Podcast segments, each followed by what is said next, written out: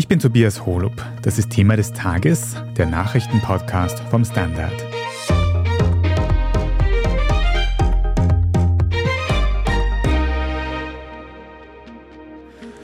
Schaffe, schaffe, Hüsle baue. Das ist der inoffizielle Leitspruch Vorarlbergs, auch wenn mein Vorarlbergerisch ein bisschen eingerostet ist. Aber es ist auch für viele Menschen ein absoluter Lebenstraum.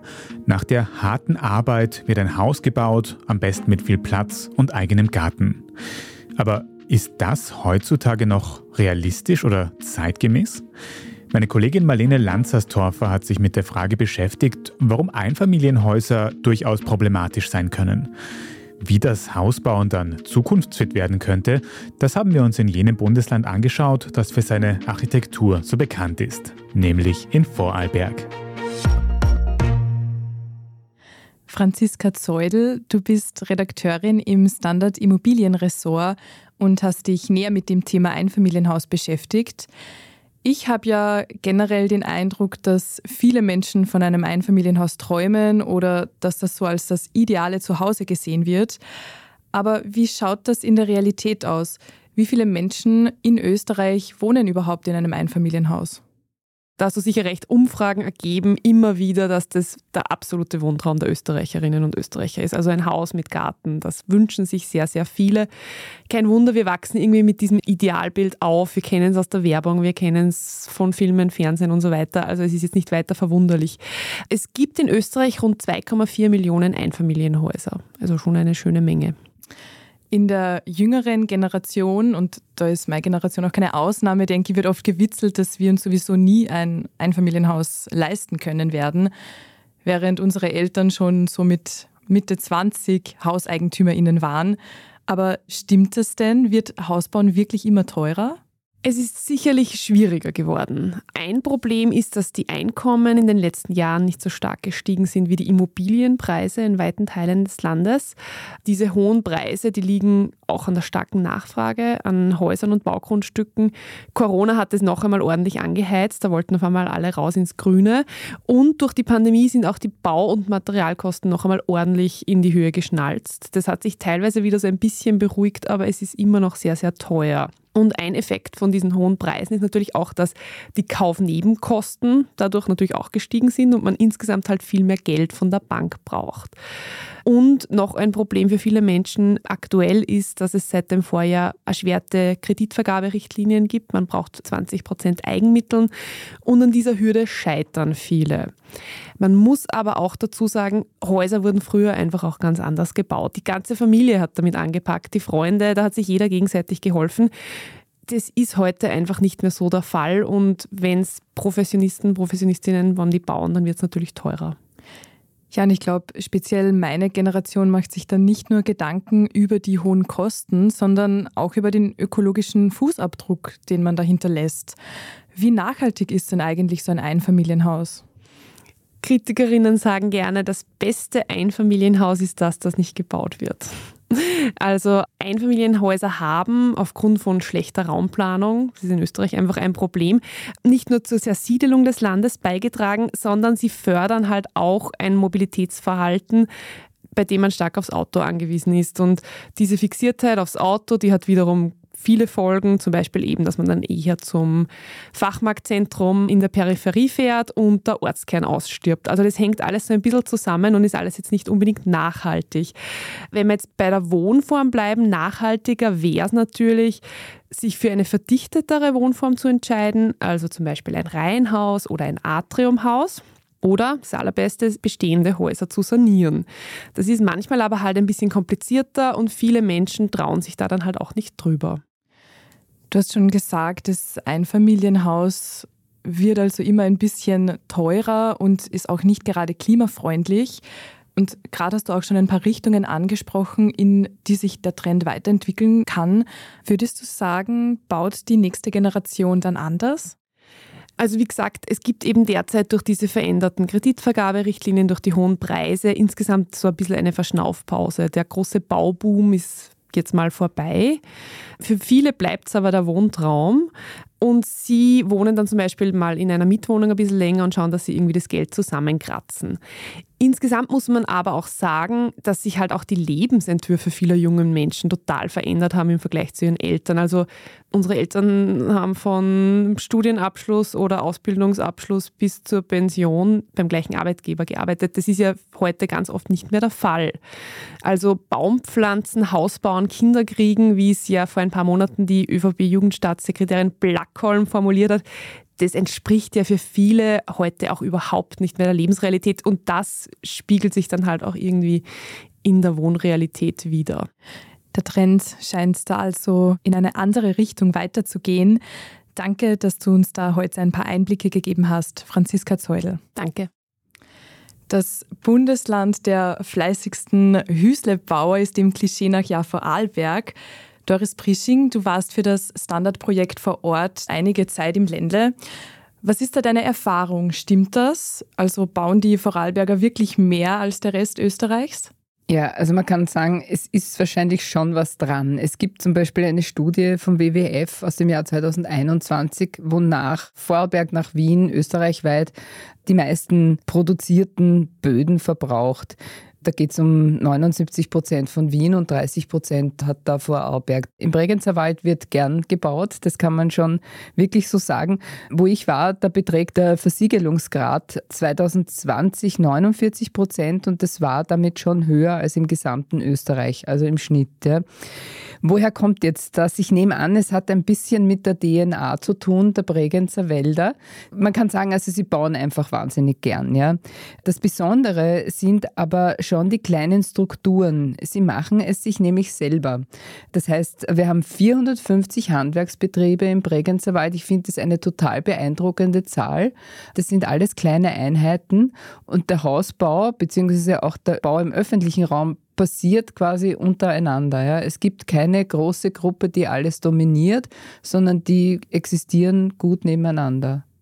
Sind das dann auch schon die Gründe, warum du dich dazu entschieden hast, dir den Bregenzer Wald näher anzuschauen? Also der Bregenzer Wald ist zunächst einmal wirklich unfassbar schön. Man sagt mir auch, das ist ein Klischee und das stimmt überhaupt nicht mehr so. Ich wollte es einfach mir anschauen. Ist es so? Was steckt sozusagen unter dieser Decke? Gibt es da irgendwo andere Dinge, die vielleicht sich jetzt gerade in die eine oder andere Richtung entwickeln?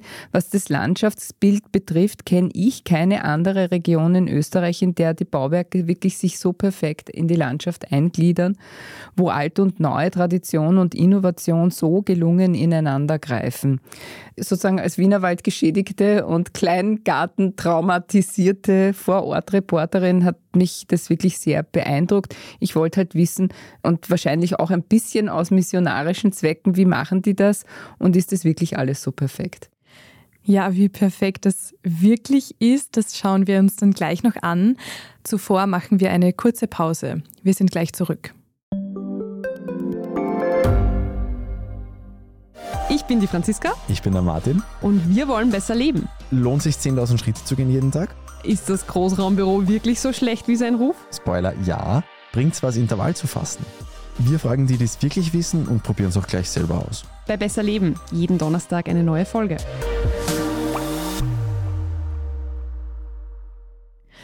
Doris, der Bregenzer Wald gilt ja auch als ein wichtiges architekturhistorisches Zentrum. Woher kommt da dieser gute Ruf? Was hat es damit auf sich?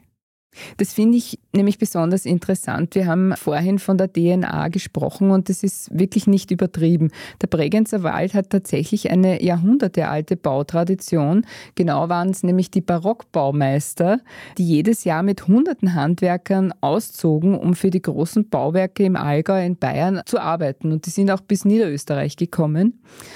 Das ist übrigens dann auch interessant, weil die Frauen sind dann sozusagen zurückgeblieben und haben den Laden für sich geschupft.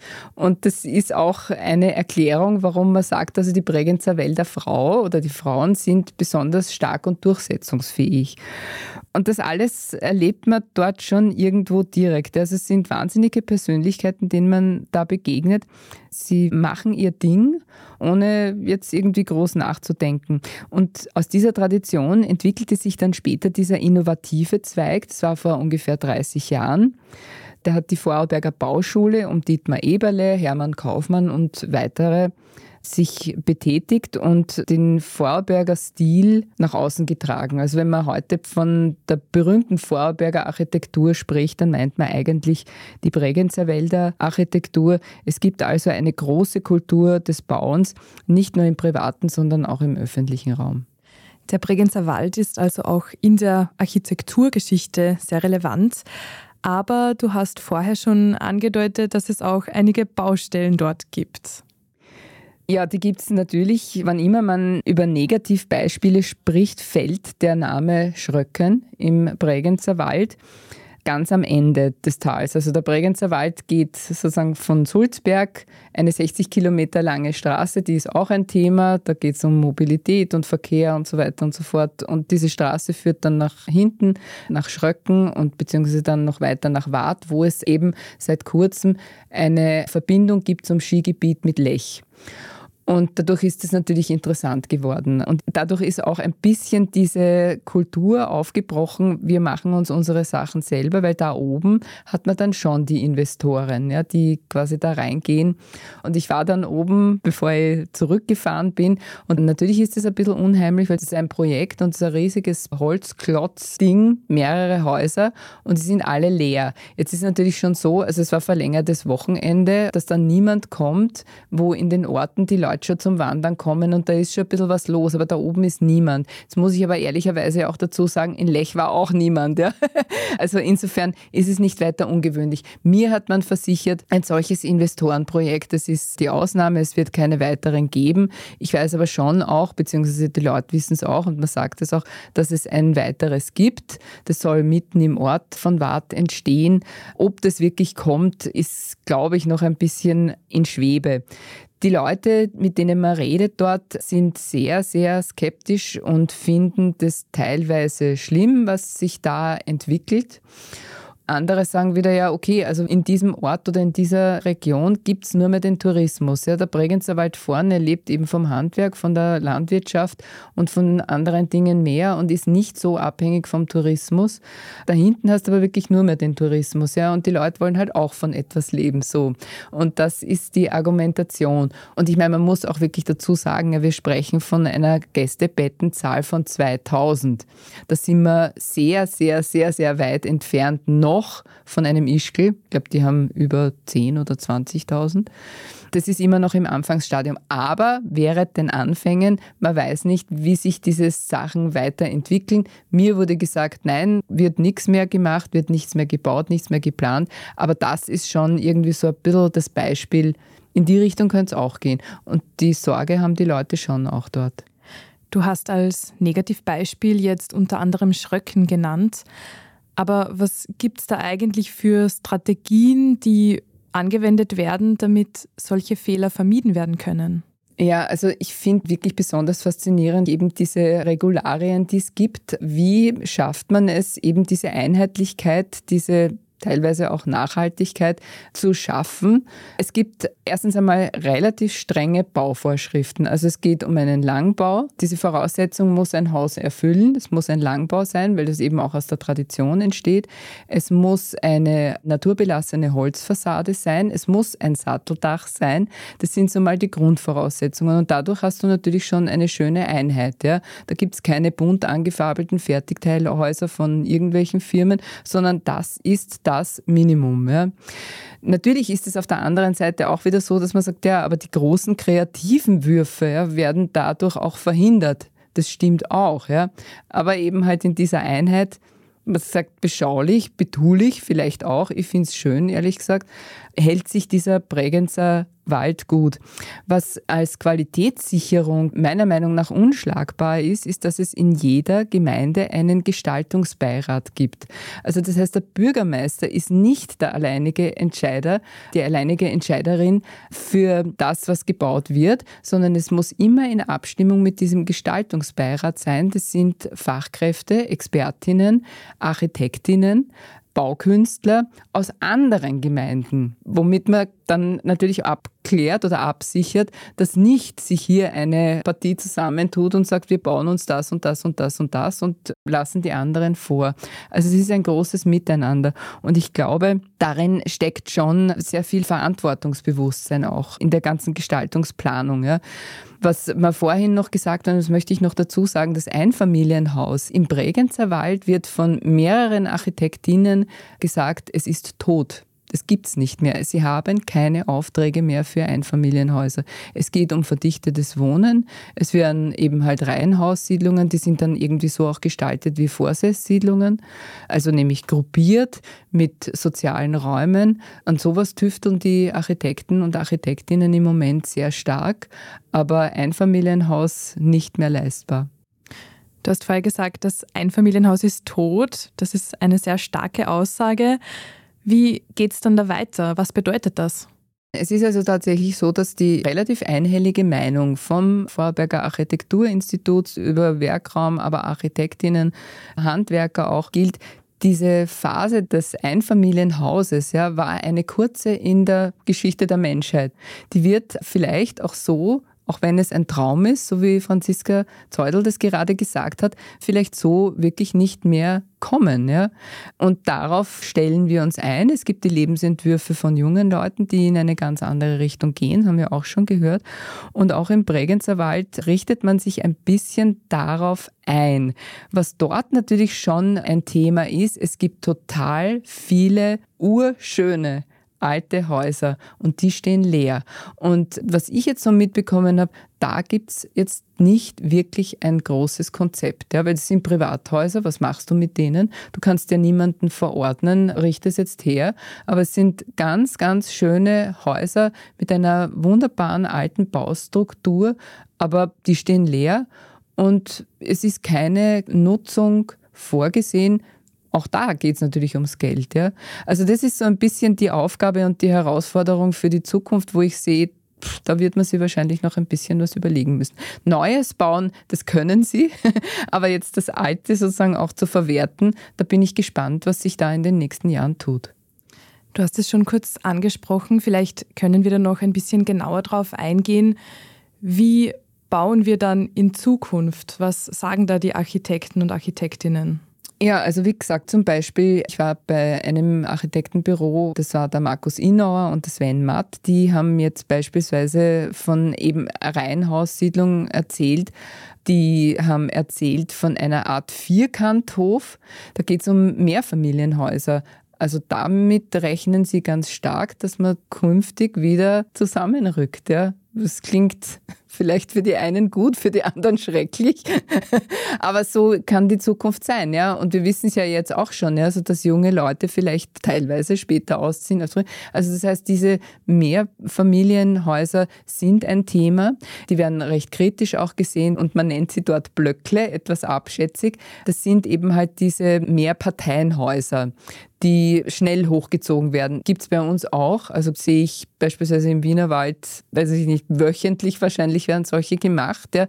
Und das ist halt irgendwie schon so ein schneller Bau, so ein schnelles Hochziehen, wo halt dann eben diese Wohnungen drinnen sind, die nicht das Ideal der Bregenzer Wälder sein werden, aber wahrscheinlich ein bisschen auch zur Realität es ist schon so, dass man sagen kann, wie geht es den Leuten damit, die ja eben, ich habe es gesagt, also das Bauen, das Schaffer, Schaffer, Hüslebauer ist das große Ideal. Das wird sich aber halt ändern und da müssen, glaube ich, sich auch die ästhetisch und innovativ so voranschreitenden Bregenzer Wälder einfach darauf einstellen. Wie gesagt, ich bin gespannt, was daraus wird, wie es in zehn Jahren ausschaut. Was war da dein persönlicher Eindruck vom Bregenzer Wald? Ist diese Zukunft, über die wir gerade gesprochen haben, schon da? Also gibt es das schon vermehrt vor Ort? Sieht man das? Also wenn du dort bist, ja, dann wird es dir mal schnell nicht auffallen, weil man gewöhnt sich daran, ja, also an dieses Umfeld. Ja, wenn man zurück ist, dann sehnt man sich wieder dorthin, weil du dir denkst, es gibt ja alles miteinander nicht. Ne? Und was Innovationen betrifft, also es gibt wirklich wahnsinnig viele kluge Köpfe. Ich habe zum Beispiel den Markus Feist getroffen, den nennen sie Holzbauphilosoph. Das ist einer, der halt wirklich auch das Holz in einer Sorgfalt bearbeitet und auch versorgt. Bretter lagern dort in riesigen Holzlagern jahrelang, bis er dann befindet, dass sie jetzt sozusagen den richtigen Reifegrad haben, um es zu verarbeiten. Das ist irre. Ja? Dann gibt es einen Lichtdesigner. Es gibt eben, wie gesagt, Architekturbüros. Es gibt ganz viel Sorgfalt in der Arbeit und in dem Handwerk, das darin steckt und auch ein Stolz. Mir hat mal dann auch jemand gesagt, also das, was sie wirklich können, ist eben dieses Schaffer, Schaffer. Worin sie sich schwer tun, ist eben auch sich mal in diesen Stuhl, in diesen schönen Stuhl, den man selbst gefertigt hat, auch reinzusetzen und sich das auch mal anzuschauen. Ja, das ist vielleicht irgendwo ein bisschen die Schwierigkeit. Wir als Zuschauende, als Beobachterinnen profitieren natürlich davon, weil es gibt schon noch immer wahnsinnig viel Innovationskraft. Und was mir auch aufgefallen ist, das sagen Sie natürlich, aber ich glaube es auch, dass es jetzt nicht so das Konkurrenzdenken gibt. Man lässt einander leben, weil man weiß, also man profitiert auch davon. Ja. Es ist, hat jetzt keinen Sinn, wenn der Kleinere den Größeren schluckt, sondern man schaut sich das an, ja, man nimmt es auf und man lässt praktisch den anderen leben und man ist nicht bis zum bitteren Ende gewinnorientiert. Vielleicht bin ich jetzt naiv, dass ich das geglaubt habe, ja, was man mir da erzählt hat, aber es war einfach für mich so schlüssig in dem Zusammenhang. Und vielleicht kann man sich da auch ein bisschen was nehmen, ja. Die Zukunft des Einfamilienhauses und des Wohnraumes im Allgemeinen bleibt auf jeden Fall spannend.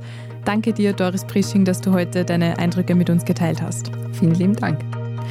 Wir sind gleich zurück.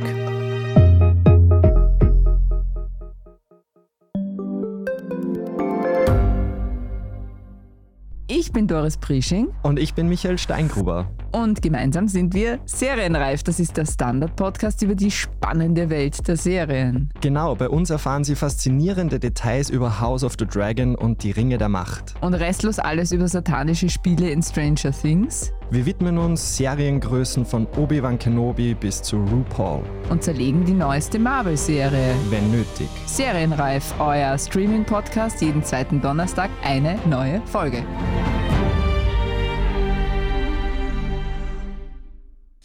Und von mir hören Sie jetzt noch, was Sie heute sonst noch wissen müssen. Erstens, im Wiener Ernst-Happel-Stadion hat gestern am Mittwochabend das erste von zwei umstrittenen Rammstein-Konzerten stattgefunden. Rund 50.000 Fans sollen den Auftritt besucht haben, während vor dem Stadion zwischen 400 und 1.800 Menschen dagegen protestiert haben. Die Angaben zu den Zahlen sind unterschiedlich. Nach dem Konzert ist es vor dem Stadion zu einem gewalttätigen Angriff und antisemitischen Beschimpfungen gegen einen ORF-Journalisten gekommen. Der ORF hat die Situation auf Video festgehalten. Es sind lauter Juden, Alter! Was das seid Der scheiß ORF!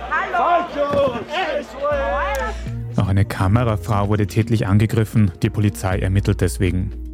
Das Konzert wurde von Missbrauchsvorwürfen gegen Rammstein-Sänger Till Lindemann überschattet. Heute am Donnerstag findet ein zweiter Auftritt statt. Zweitens, nach mehreren Wochen mit langsamen Fortschritten dürfte die ukrainische Armee nun in die zentrale Phase ihrer großen Offensive übergehen. Die US-Zeitung New York Times berichtet, dass aktuell versucht wird, im Süden der Ukraine in Richtung der russisch besetzten Stadt Melitopol vorzustoßen. Auch das renommierte Institut für Kriegsstudien bestätigt, dass die russischen Verteidigungsstellungen an einigen Stellen durchbrochen worden sein sollen. Gleichzeitig warnt das Institut aber vor zu hohen Erwartungen an die Offensive. Diese seien nicht realistisch und Fortschritte könnte man wohl erst in mehreren weiteren Wochen beobachten. Während in der Ukraine heftig gekämpft wird, hat in Russland, konkret in St. Petersburg, heute am Donnerstag ein sogenannter Russland-Afrika-Gipfel begonnen. Dabei versucht Präsident Putin, mehrere afrikanische Staatschefs enger an sich zu binden. Das könnte nun aber erschwert werden, weil das von Russland aufgekündigte Getreideabkommen zu Lebensmittelengpässen führen könnte, unter anderem auch in vielen afrikanischen Ländern. Drittens, der US-Schauspieler Kevin Spacey wurde in einem Prozess um sexuelle Übergriffe freigesprochen. Das hat ein Geschworenengericht in London befunden, weil zuvor in Großbritannien Vorwürfe gegen Spacey erhoben wurden. Vier Männer hatten ihm sexuelle Handlungen ohne Zustimmung vorgeworfen. Spacey hat das abgestritten und nun vor Gericht Recht bekommen. Die Vorwürfe sind im Zuge der MeToo-Debatte an die Öffentlichkeit gekommen. Daraufhin hatte etwa Netflix die Zusammenarbeit mit Spacey beendet. Spacey selbst hat nun angekündigt, seine Karriere fortsetzen zu wollen. Details dazu sind allerdings noch nicht bekannt. Und viertens hat die US-Regierung UFOs und Aliens sichergestellt. Darüber wird gerade im US-Kongress diskutiert. Ein ehemaliger Pentagon-Mitarbeiter namens David Grush sagt, ja, die USA hätten sowohl außerirdische Raumfahrzeuge geborgen, als auch unbekannte Biologiker, wie er sagt, also Lebewesen sichergestellt. In früheren Interviews hat Grush ganz konkret davon gesprochen, dass die USA ein Fußballfeld großes UFO gefunden hätten. Im Kongress wollte er das unter Eid aber nicht so genau wiedergeben. Darüber hinaus berichten aber auch zwei ehemalige Militärpiloten von UFO-Sichtungen, bei denen Flugobjekte physikalisch unmögliche Manöver durchgeführt hätten. Eine aktuelle Mitarbeiterin und Sprecherin des Verteidigungsministeriums Pentagon hat allerdings bestritten, dass die USA an irgendeinem außerirdischen Material experimentieren würden. Der Kongress will in Zukunft weitere Informationen darüber öffentlich verfügbar machen. Mehr Infos dazu und ein mutmaßliches Bild eines UFOs finden Sie auf derstandard.at. Und dort können Sie auch alles weitere zum aktuellen Weltgeschehen nachlesen. Wenn Sie jetzt noch nicht genug von Standard Podcasts haben, dann gibt es in unserem Schwester-Podcast Besser Leben eine Wiederholung einer sehr spannenden Folge, nämlich zu der Frage, ob es sich besser lebt am Land oder in der Stadt. Besser Leben finden Sie überall, wo es Podcasts gibt. Wenn Sie dem Standard Podcast Team irgendetwas sagen möchten, dann schicken Sie gerne eine Mail an podcast.derstandard.at. Wenn Ihnen diese Folge von Thema des Tages gefallen hat, dann abonnieren Sie uns am besten auf Ihrer liebsten Podcast-Plattform, damit Sie keine weitere Folge mehr verpassen. Und wenn Sie unsere Arbeit unterstützen möchten, dann können Sie ein Abo für den Standard abschließen oder wenn Sie uns über Apple Podcasts hören, dort ein paar Euro für ein Premium-Abo zahlen. Das hilft uns sehr, also vielen Dank dafür. Ich bin Tobias Holub. Die Interviews für diese Folge hat Marlene Lanzersdorfer geführt und sie und unsere Kollegin Antonia Raut haben auch die inhaltliche Redaktion für diese Folge übernommen. Von uns allen vielen Dank fürs Zuhören und bis zum nächsten Mal.